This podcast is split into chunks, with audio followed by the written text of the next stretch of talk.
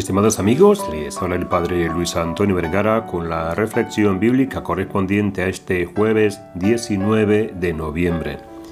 El Evangelio está tomado de San Lucas, capítulo 19, del 41 al 44.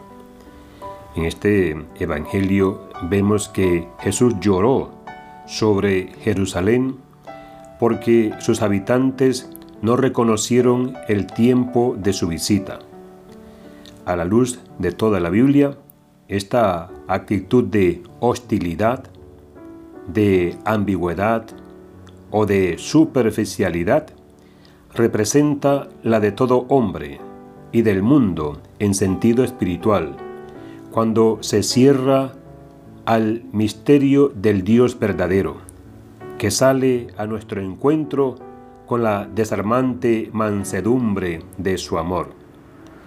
El pasaje de hoy parece sorprendente. Por un lado, Jesús profetiza una realidad negativa de este mundo y por otro llora por el presente y el futuro de su pueblo. Jesús ama a su tierra, ama a su pueblo y sufre por lo que no ve en él, cuya causa es consecuencia de no entender lo que conduce a la paz, de obstinarse en creer que la paz global no es el resultado de vivir en paz con nosotros mismos. Jesús llora por Jerusalén, aunque también tiene presente todas las guerras que se sucederán en el tiempo, todo el dolor que los hombres nos producimos a nosotros mismos porque el hombre, la criatura que Dios ama con ternura, puede destruirse a sí mismo.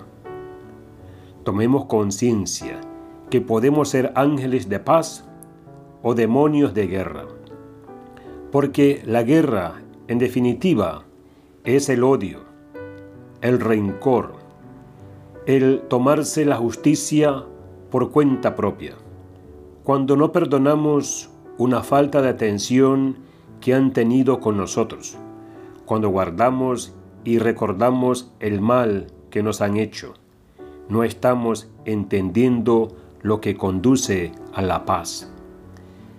Jesús llora porque nos obstinamos en no aceptar las normas flexibles del amor, porque nuestro sentido de la justicia es limitado y sobre todo imposible de realizar de modo exclusivamente horizontal, ya que somos limitados y vamos a fallar muchas veces.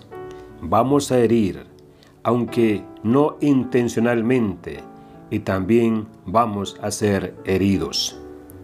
Amémonos como Dios nos ama y seremos constructores de paz. Que Dios les bendiga a todos.